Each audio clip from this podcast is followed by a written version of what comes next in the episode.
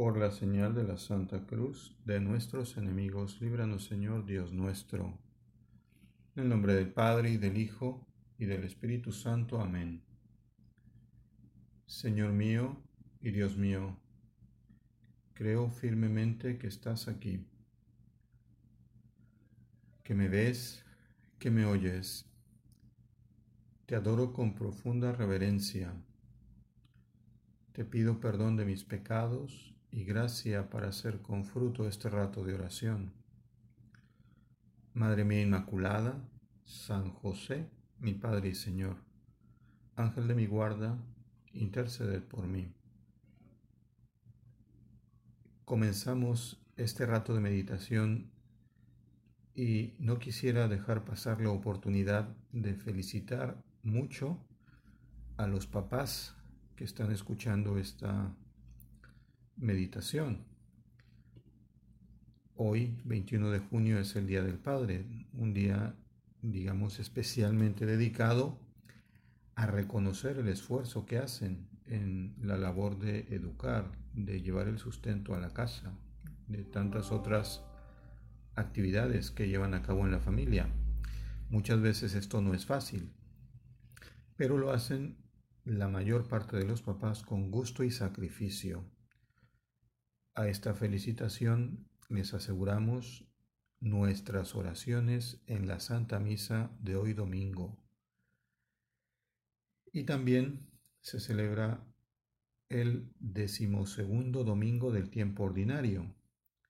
Y para comenzar este rato de oración con el Señor, te propongo ir a la liturgia de la palabra. La primera lectura está tomada del libro del profeta Jeremías. Jeremías denuncia a la gente que lo persigue y que le tiende trampas, la gente que quiere venganza contra el profeta. Se muestra una situación muy difícil, muy complicada para Jeremías, y sin embargo no pierde la esperanza. A este pasaje los estudiosos de la Biblia también lo llaman la quinta confesión de Jeremías. Son unas palabras cargadas totalmente de dramatismo y, según muchas personas de mucha autoridad, es uno de los pasajes más impresionantes de todo el libro de los profetas, la quinta confesión de Jeremías. Notamos muy bien aquí el duro combate interior que está viviendo Jeremías entre una crisis que amenaza con tumbar a los fundamentos de su fe y por otra parte la certeza de que él ha sido llamado por Dios. Y sin embargo, después de haber trabajado mucho, parece que lo único que ha conseguido Jeremías es el propio fracaso ¿Cuántas veces no puede pasar esto en nuestras vidas? Parece que trabajamos mucho, ponemos todo de nuestra parte y las cosas no salen o parece que salen peor. Pues en este pasaje podremos encontrar muchas respuestas para nosotros. Después del lamento por todo lo que sufre Jeremías, debido a la misión que el Señor le ha encomendado, Viene enseguida, y esto es muy importante para nosotros, un acto de confianza en ti, Señor, incluso en medio de los problemas. Jeremías termina por abrir su alma con confianza, abrirla a Dios. Después de quejarse, abre su alma y le dice, Señor, la llamada que me has hecho solo me trae desgracias. La gente me calumnia, me acusa, con cuánto gusto quisiera Jeremías olvidarse de todo, pero no puede, porque dice, Dios es como un fuego abrasador que enciende su interior, el interior de su alma, y en medio de ese dolor tan impresionante brilla y vence el amor de Dios.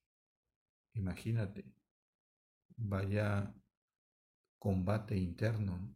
Dios es como ese fuego abrasador. Uno a veces quisiera dejarlo todo, no complicarse la vida, quedarse en casa, pero Dios muchas veces nos interpela, nos impulsa interiormente. cuando alguien ha experimentado el amor de Dios de verdad, igual que Jeremías, no puede contener su deseo de hablar del Señor a quienes no le conocen, a quienes se han olvidado de Él, que por desgracia es mucha gente a nuestro alrededor. Te acordarás de aquel pasaje de los Hechos de los Apóstoles, capítulo 17, versículo 16, que se desarrolla en Atenas, en Grecia. San Pablo está esperando que lleguen sus compañeros de misión para poder hacer un viaje apostólico. Se queda en Atenas unos días sin, entre comillas, sin llevar a cabo nada, sin hacer nada. Y sin embargo, al ver tanta gente que estaba idolatrando a diosesillos, dioses hechos por la mano de hombre, San Pablo se consume en su interior. Exactamente lo mismo le pasó a Jeremías. Jeremías ve a la gente que va detrás de otros ídolos y no puede ni quiere dejar a sus compatriotas. Desea ayudarles con todo el corazón. Por eso Jeremías tiene la seguridad de que el Señor nunca, nunca lo abandona. Por eso no abandonó su misión. Por eso no la dejó, sino que perseveró hasta el final hasta su muerte.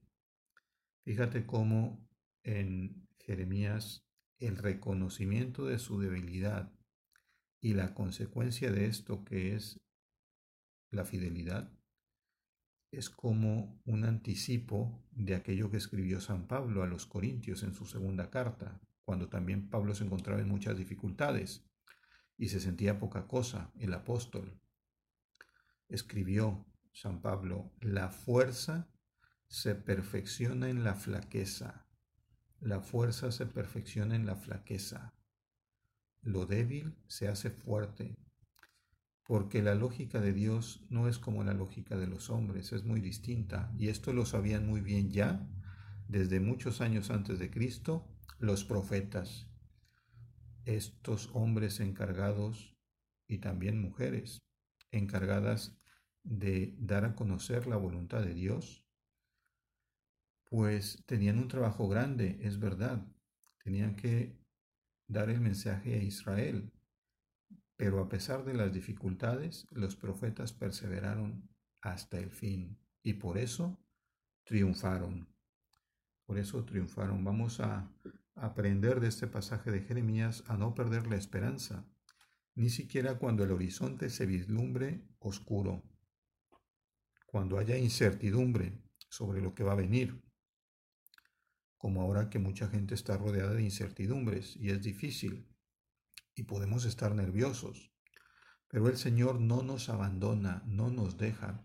Precisamente es cuando más cerca está de nosotros. Acuérdate, la fuerza se perfecciona en la flaqueza. Y enseguida viene la segunda lectura tomada de la carta a los Romanos, capítulo 5, en el que se nos habla de una, de una manera muy clara, pues todo eso que llevó a cabo el Señor Cristo, el contraste entre la gracia y la vida, el pecado y la muerte. A diferencia de esa transgresión de Adán, nuestro primer padre, que llevó a todos a la condenación, pues así la obediencia y la justicia de Cristo nos conduce a todos a la justificación y a la vida. Aquí hay como dos enseñanzas especialmente importantes que sobresalen entre las demás.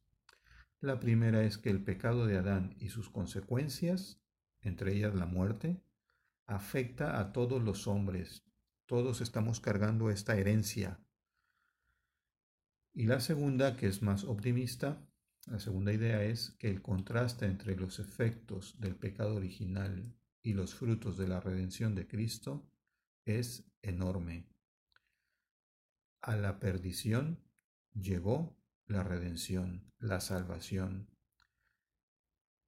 La muerte de Cristo en la cruz ha sido capaz de anular la obra del pecado y esto es básico para toda la teología cristiana en cuanto a la enseñanza del pecado original.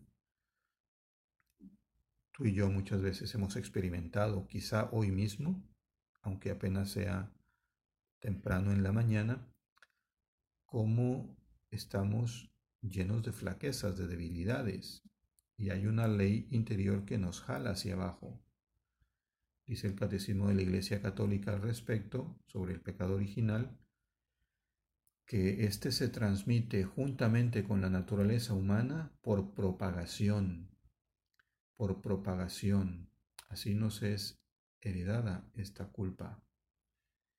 Pero, del mismo modo en que nos alcanzó el pecado, gracias a la justicia de un solo hombre, el nuevo Adán, Jesucristo, el primogénito de toda la criatura, de toda la creación, la cabeza del cuerpo que es la iglesia, por él se nos ha devuelto con abundancia, con abundancia la felicidad y la vida eterna que habíamos perdido, porque donde abundó el pecado, sobreabundó la gracia. También es un pasaje que nos llena de optimismo de cara a las dificultades. Le damos gracias al Señor porque su palabra, la liturgia de la palabra, en este sentido nos da alimento para no sentirnos solos, para no sentirnos sin esperanza. Y llegamos finalmente al Evangelio de la Misa, que está tomado de San Mateo, capítulo 10. Es un pasaje muy bonito que deja entrever un conjunto de instrucciones y advertencias sobre cómo propagar el Evangelio. Cuando alguien va a entrar a la universidad, cuando alguien va a entrar a un empleo, por primera vez, suele haber unos cursos de inducción o cursos de capacitación donde se les explican cosas, qué es lo que se van a encontrar, cómo hacer las cosas, cómo resolver problemas, a quién ir, etc. Pues más o menos lo mismo ocurre en el Evangelio de este domingo. El Señor le entrega a los apóstoles como un instructivo de la misión, qué es lo que tienen que hacer. Pero puede venir un poco la tentación de pensar, bueno, se lo dio a los apóstoles, ellos habrán hecho pues lo que pudieron buenamente, ¿no? Y sin embargo no es así. Ese instructivo también se nos ha entregado a nosotros, porque en nuestra tarea de ser cristianos, de seguir la huella dejada por el Señor, vamos a sufrir tarde o temprano contradicciones, persecuciones, como él mismo las padeció, siendo el bueno. Pues, como dijo el Señor, no está el discípulo por encima del maestro, ni el siervo por encima de su Señor. Si a él, si a Jesús le hicieron eso, pues nosotros también estamos expuestos y de hecho nos va a suceder.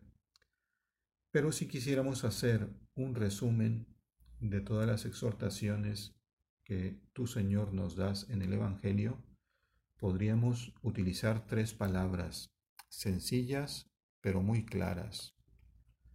No tengan miedo, no tengan miedo. Esto es en la misma línea del optimismo de las lecturas anteriores, pero ahora el Señor nos lo dice claramente. Tú, Jesús, nos enseñas a tener una confianza total en la providencia de Dios, que es un Padre. Esa providencia de la que hablaste unos capítulos antes en San Mateo, en el capítulo 6, cuando subiste a la montaña y empezaste esa serie de discursos, entre los que se incluían, por supuesto, las bienaventuranzas. Pero ahora el Señor nos habla de persecuciones que van a venir, que los discípulos van a enfrentar y a las que sin embargo no debemos temer en absoluto. No debemos temer. Es llamativo y es triste, el Papa lo ha dicho en ocasiones recientes, como pareciera que en la actualidad hay más mártires que cuando comenzó el cristianismo. esas son palabras muy fuertes. Pero si el Papa las dice es por algo. ¿Cuántos hermanos nuestros en Medio Oriente y en otras partes, quizá en este mismo país, se ven discriminados por su religión, por seguir a Cristo? Pues el mensaje de hoy va dirigido a ellos, pero también a nosotros. Y esta providencia del Señor viene acompañada o viene también de alguna manera en el contexto de una misión que se nos da un encargo, confesar a Cristo y hacerlo en voz alta, dice el Evangelio, para que su verdad llegue hasta el último rincón del mundo. Confesarlo y confesarlo en voz alta, no solamente para nosotros, sino para los demás. Y mira cómo en los Evangelios tenemos muchos ejemplos de esto, de personas que confían en el poder de Dios. Si quieres, puedes limpiarme, dice el leproso. Reconoce el poder de Jesús este hombre. Si tú quieres, puedes hacerlo. Pide con confianza. Tiene presente la misericordia de Cristo. Y nosotros nos preguntamos, ¿cómo no iba a querer el Señor limpiar a este hombre? ¿Cómo no nos va a querer limpiar a nosotros? De ahí la importancia de la oración confiada y humilde. El leproso no exige, no reclama, y Jesús le cura. O aquel centurión de Cafarnaúm que se le acercó, suplicándole, diciéndole, Señor, tengo en casa un criado enfermo. Y el Señor le dice, voy a ir y lo voy a curar. Pero el centurión le replica, yo no soy digno de que entres bajo mi techo, pero di una sola palabra y mi criado quedará curado. Esto lo recordamos todos los días en la misa, estas palabras del centurión. Y el Señor termina por rendirse ante este testimonio impresionante de fe.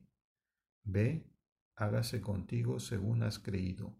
Y en aquella hora, consigna el evangelista, quedó curado el siervo gracias a la fe del centurión, a la fe de esta persona que llevó a exclamar a Jesús, yo les digo que fe como esta no la he hallado en Israel. ¿Cómo es nuestra fe como la del centurión? Este hombre que ni siquiera creía, era romano. Seguramente a causa de este milagro se acercó y se convirtió. Pero, ¿cómo es la fe de nosotros? Que hemos sido bautizados, que llevamos toda la vida en la iglesia, la, gran, la mayor parte de nosotros.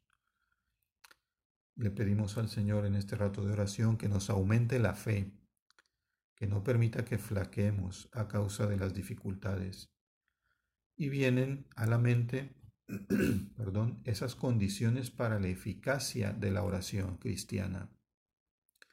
¿Cuáles son las condiciones para que nuestra oración sea escuchada las habrás considerado antes, pero viene bien recordarlas en este rato de oración junto al Señor.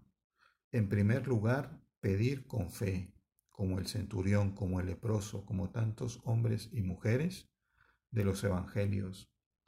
Enseguida, pedir con un mismo querer, de manera unánime, somos parte de la iglesia, pedimos como miembros de la iglesia, tenemos hermanos, no pide cada uno por su cuenta, cosas individuales. Pedir como miembros de una familia, esa es otra condición. Enseguida viene la tercera, pedir con humildad y perseverancia, pedir con humildad y perseverancia. ¿Cuántas veces no insistió el Señor en este concepto de la paciencia, la perseverancia, como la viuda que le pedía al juez que le hiciera justicia un día y otro, hasta que el juez se cansa y le escucha. Perseverancia, ¿cuánto podemos aprender de esta mujer?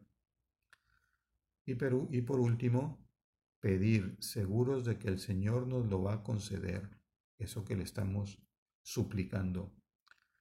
Se puede resumir fe, confianza en Dios, ¿Es nuestra oración así? ¿Qué le falta? Vamos a revisar qué le falta para que se adapte a estas condiciones, para que así el Señor nos escuche. Fíjate cómo no necesitan de médico los sanos, sino los enfermos.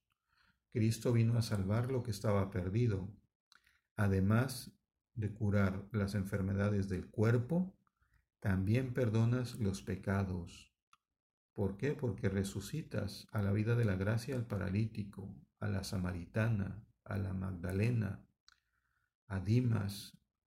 Por eso, de ahí nace nuestra confianza en Dios. Y escuchó a estas personas que habían tenido una vida bastante intensa, en cierto sentido, nos va a escuchar también a nosotros, que hemos confiado en Él, que rezamos de alguna manera cada día, que esperamos en que Él nos va a ayudar, incluso ahora, cuando más bien todo parece oscuro. Pero a veces nos falta fe, fe en el poder de Dios, como si el Señor ya no hiciera milagros, y no es así. Cristo mismo lo dijo, todo es posible para el que cree. Esto lo, expresa, lo expresó muy bien el salmista, el Salmo 21 y el Salmo 24. En ti esperaron nuestros padres, confiaron y tú los libraste. A ti clamaron y fueron liberados. En ti confiaron y no fueron confundidos. Salmo 21, muy bonito para meditarlo. Y el Salmo 24. A ti, Señor, levanto mi alma. Dios mío, en ti confío. Que no quede yo defraudado. Que no se rían de mí mis enemigos, pues los que esperan en ti no quedarán confundidos. Salmo 24. Esto nos trae a la mente lo que acabamos de escuchar del profeta Jeremías. Los que se reían de mí, mis enemigos, que no triunfen. Ayúdame tú, Señor. Se lo podemos repetir nosotros también esta semana cuando sintamos que por cualquier motivo no podemos ir adelante. Y entonces si lo hacemos, si nos llenamos de fe y si, le, y si le decimos esto al Señor, vas a ver cómo también nosotros vamos a ser capaces de hacer milagros, porque nuestra fe ha aumentado. Incluso vamos a poder resucitar muertos como el Señor, muertos en la vida de la gracia, que son como cadáveres que andan por ahí en la calle, ¿no? Como los zombies de las películas. ¿Cuánta gente no hay así en la vida de la gracia? Pero con el ejemplo que les podamos dar, con la oración, con el apostolado, ¿cuánto vamos a acercar a la gente a pesar de las dificultades que nunca faltan? Vamos a vencer porque el Señor ha vencido al mundo. Vamos a vencer porque queremos amar al Señor. Una vez le preguntaba a Santo Tomás de Aquino, su hermana, lo siguiente, ¿cómo puedo ser santa yo? Y se cuenta que Santo Tomás le dijo, queriendo, queriendo. Primero tienes que querer ser santa, pues nosotros queremos y por eso contamos con la gracia de Dios, que nos basta. Por eso queremos ver la vida con optimismo, sabiendo que tú, Señor, sacas de los males bienes. Estas crisis mundiales que tenemos son crisis de gente entregada, como diría San José María, son crisis de santos. Dios quiere la paz de Cristo en el mundo y la va a instaurar por medio de nosotros. Fíjate cómo los cristianos no podemos ser, y esto tiene mucha relación con el Evangelio, no podemos ser gente asustadiza, que, que teme, cautelosa, estamos como calculando a ver hasta dónde podemos llegar en la confesión de la fe. Los cristianos del siglo XXI tienen que ser audaces, alegres, optimistas. Los cristianos del segundo milenio siempre van con la verdad por delante. Se cuenta que, como, sabes, en Estados Unidos hay una comunidad bastante importante de mormones. Nacieron en Utah, ese estado de la Unión Americana.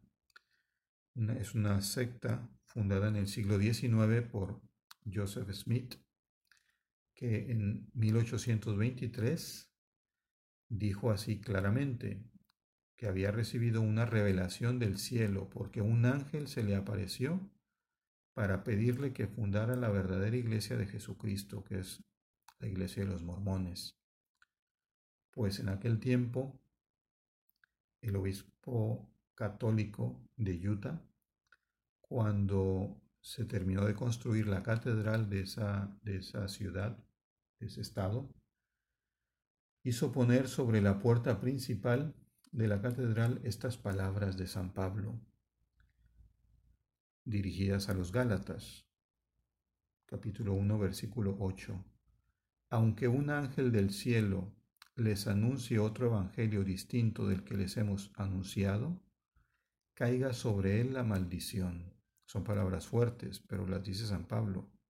Aunque un ángel les indique otro evangelio distinto, sea anatema, sea maldito. Pues ese obispo era una persona bastante, bastante confiada en el Señor, no se, no se atormentaba ni se hacía para atrás ante nada, incluso ante esta persona que llegó a fundar pues esta iglesia que todavía hasta la fecha está entre nosotros. En definitiva, ese obispo no tenía complejos, como los apóstoles de los primeros años del cristianismo. Y así, de esa manera necesitamos ser tú y yo. Recuerdas que al inicio de la meditación comentábamos ese pasaje de la vida de Pablo en Atenas, donde estaba en medio del Areópago y su interior se inflamó al ver la idolatría que había en esa ciudad. Y entonces Pablo, lleno de una vida interior maravillosa, les dice lo siguiente. Les da por su lado en un primer momento, pero también les deja las cosas claras. Atenienses, veo que son religiosos, bastante religiosos, porque al pasar y contemplar los objetos de su culto, he encontrado un altar en el cual está escrito, al Dios desconocido, pues este es a, quien ustedes veneran sin conocer, y este es el Dios al que yo les anuncio. Pablo tenía una autoestima bastante alta, la autoestima del cristiano. Tenía una misión y sabía que el Señor no lo iba a dejar solo. Sabía Pablo que con sus propias fuerzas no era capaz. Así también lo dejó por escrito el gran apóstol. No tuvo empacho en, decir que sentía esas reacciones humanas, ¿no? pero también sentía la gracia de Dios. Y Pablo contaba con la gracia divina y sabía que entonces, gracias a eso, lo podía todo, todo en Dios. Tú y yo tenemos al intercesor que es Jesucristo, y también tenemos la ayuda de nuestra Madre Santa María. Le pedimos que nos ayude para que no nos falte nunca lo que necesitamos al momento de vivir nuestra vocación. Te doy gracias, Dios mío, por los buenos propósitos, afectos e inspiraciones que me has comunicado en esta meditación. Te pido ayuda para ponerlos por obra. Madre mía Inmaculada, San José, mi Padre y Señor Ángel de mi guarda, interceded por mí.